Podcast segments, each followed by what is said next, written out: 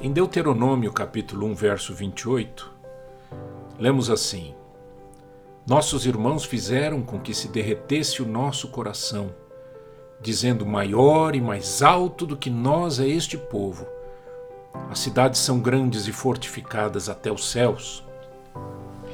Isso aconteceu quando os espias foram até a terra de Canaã e foram desanimados pelos próprios amigos.